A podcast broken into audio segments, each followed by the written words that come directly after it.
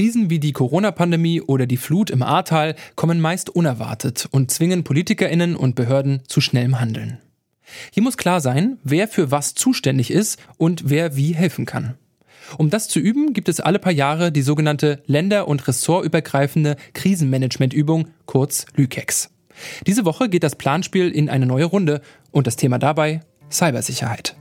Wir fragen uns deshalb heute, was bringt die Lükex und wie bereitet sich Deutschland auf Cyberangriffe vor? Mein Name ist Gottfried Haufe, schön, dass ihr dabei seid.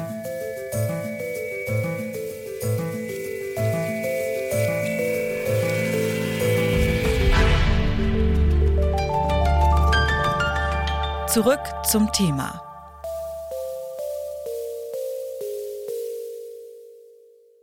In dieser Woche findet zum neunten Mal die länder- und ressortübergreifende Krisenmanagementübung kurz LÜKEX statt. Die LÜKEX wird vom Bundesamt für Bevölkerungsschutz und Katastrophenhilfe durchgeführt und betrifft alle Bundesländer und wichtige Behörden. Dabei werden über mehrere Tage hinweg Katastrophenfälle geübt. Also wir haben über, angefangen bei einer Sturmflut, über einen Cyberangriff, äh, über biologische Bedrohungen bis hin ähm, zur Pandemie. 2007 haben wir ja schon mal Pandemie geübt. Ganz unterschiedliche Szenarien schon geübt in der Lükex. Das sagt Daniele Schippers vom Referat Lükex in einem Vorstellungsvideo des Projekts von 2020. Findet eine Lükex statt, stehen drei Dinge fest. Erstens die Teilnehmenden. Das sind die Bundesbehörden, Länder und auch Hilfsorganisationen. Zweitens das Thema der Übung. In diesem Jahr ist das die Cybersicherheit.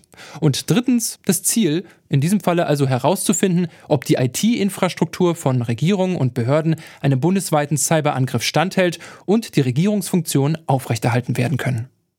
Aber wie läuft so etwas ab? Das habe ich Anna Biselli gefragt. Sie ist Co-Chefredakteurin des Online-Mediums netzpolitik.org. Na, wie genau das ablaufen wird, wird ja vorher nicht veröffentlicht, sonst könnte man sich ja zu gut darauf vorbereiten. Aber das wird sich ein Szenario ausgedacht und dieses Mal ist eben das Szenario, es gibt einen sogenannten Cyberangriff auf das Regierungshandeln. Das ist jetzt erstmal irgendwie mehr oder weniger unspezifisch. Und es soll eben darum gehen, dass man, obwohl die Systeme, also die IT-Systeme breitflächig ausfallen, die kritischen Prozesse erstmal sicherstellt und weiter kommunizieren kann, um die grundlegenden Funktionen, die so Regierungsstellen und andere haben, aufrechtzuerhalten, im besten Fall ohne dass die Bevölkerung davon beeinträchtigt ist. Das heißt, wahrscheinlich wird das eine relativ große Kommunikationsübung und zwar eine Kommunikation, wo man vielleicht nicht mehr auf die gewohnten Systeme zurückgreifen kann und trotzdem sich abstimmen und koordinieren muss. Die Bundesländer und Behörden proben also den Ernstfall. Die meisten Mitarbeitenden wissen nur, dass es eine Übung gibt, kennen aber nicht die konkreten Probleme. Seitens des Bundesamts für Bevölkerungsschutz und Katastrophenhilfe braucht es viel Vorbereitung. Über mehrere Monate hinweg wird ein Drehbuch erarbeitet, so Danielle Schippers in dem Vorstellungsvideo der Lükex. Das Ganze soll sich realistisch anfühlen, ähm, weil das ganz wichtig ist, damit die ähm, Übenden sich auch in die Lage versetzt fühlen. Also die Übenden sind auch so ein bisschen unter Stress und das ist auch Absicht. Die sitzen dann in den Krisenstabsräumen, in ihren echten Räumen in ganz Deutschland verteilt. Und ähm, damit sich das so richtig realistisch anfühlt, muss das Szenario in sich halt irgendwie schlüssig sein, also das Drehbuch. Und ähm, wir bauen zum Beispiel auch extra für die Übung so eine ganze Medienlandschaft auf. Also wir nennen das Mediensimulation. Da gibt es dann ähm, soziale Netzwerke, Blogs, Foren und auch Websites und Online-Nachrichten. Wir produzieren e- extra für die Lükex immer Fernsehnachrichten, weil das sich für die Übenden einfach sehr echt und realistisch anfühlt. Und darüber bekommen sie zum Beispiel Lageinformationen, die sie dann in irgendeiner Weise wieder in der Übung verarbeiten und darauf reagieren müssen. Durchgeführt wird die Übung an zwei Tagen, dieses Mal am 27. und 28. September. Mit welchen Ergebnissen ist denn da zu rechnen? Dazu noch einmal Anna Biselli von netzpolitik.org.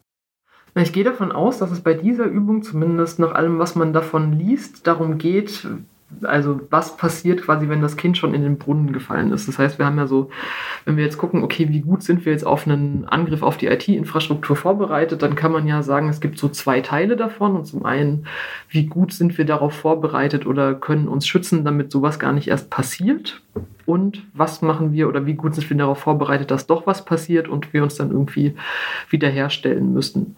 Und wenn es jetzt vor allem um das zweite Szenario geht, das heißt, das Kind ist in den Brunnen gefallen, man wurde erfolgreich angegriffen oder es läuft ein großer Angriff und man muss dann irgendwie Dinge aufrechterhalten, dann gehe ich davon aus, dass nicht alles wahrscheinlich optimal läuft, weil das haben wir gesehen, wenn es beispielsweise um Angriffe auf Kommunen geht. Da gab es ja in den letzten Jahren einige und die haben oft eben zu großen Ausfällen geführt, die dann auch für die Bevölkerung und für die Kommunen Wochen und Monate lang merklich waren und wo dann Wochen und Monate lang Dinge nicht gut funktioniert haben. Zum Beispiel bei dem Angriff auf Ludwigslust oder bei dem Angriff auf Anhalt-Bitterfeld, wo ja es ziemlich lange gedauert hat, irgendwie teilweise mehrere Monate, bis dann die Abläufe wieder normal liefen. Aber ich glaube, es ist auf jeden Fall gut zu üben, wie man dann kommuniziert, weil wir haben eben in der IT-Sicherheit in Deutschland extrem viele zuständige Stellen und ich glaube, es ist gar nicht so einfach, da durchzusehen, wer jetzt für was überhaupt verantwortlich und zuständig ist. Und das mal durchzuspielen, ist sicherlich nicht die schlechteste Idee.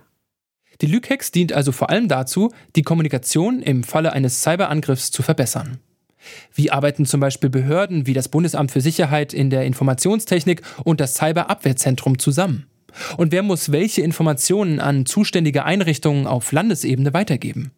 Genau da soll die Lükex ansetzen und Schwachstellen aufzeigen. Am Ende wird ein Empfehlungskatalog zusammengestellt, um diese Lücken zu schließen.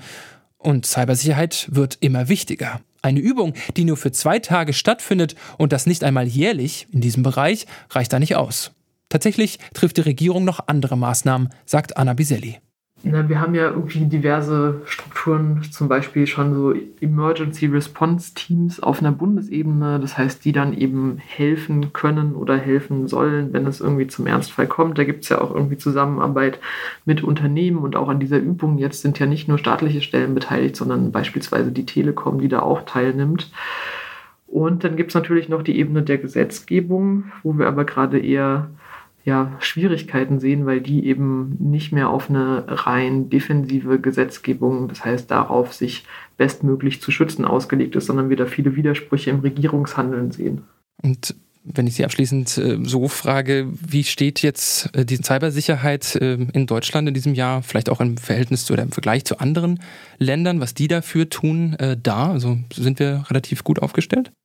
Ich glaube, man muss sich darüber klar sein, dass es eine hundertprozentige Sicherheit überhaupt nicht geben kann. Und das heißt, es ist auch irgendwie schwer zu sagen, ob man jetzt besonders gut aufgestellt ist oder nicht. Was ich mir wünschen würde, ist, dass ich quasi die verantwortlichen Stellen oder die Regierung beispielsweise dazu durchringt, endlich mal ein wirksames Schwachstellenmanagement irgendwie einzurichten, das dann eben dazu führt, dass Sicherheitslücken, die Behörden oder staatlichen Stellen bekannt werden, schnellstmöglich geschlossen werden, weil das wäre eine konsequente Erhöhung der IT-Sicherheitslage und darauf warten wir leider seit langem vergebens. Das wäre aber ein sehr wichtiger Schritt und auch ein Schritt, den man schnell durchsetzen könnte, aber daran fehlt es leider noch.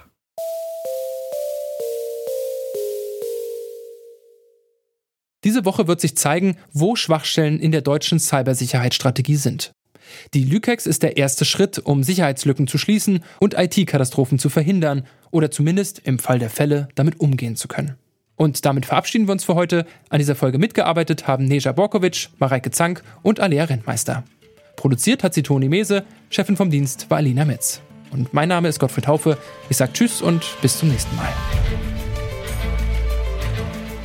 Zurück zum Thema vom Podcast Radio Detektor FM.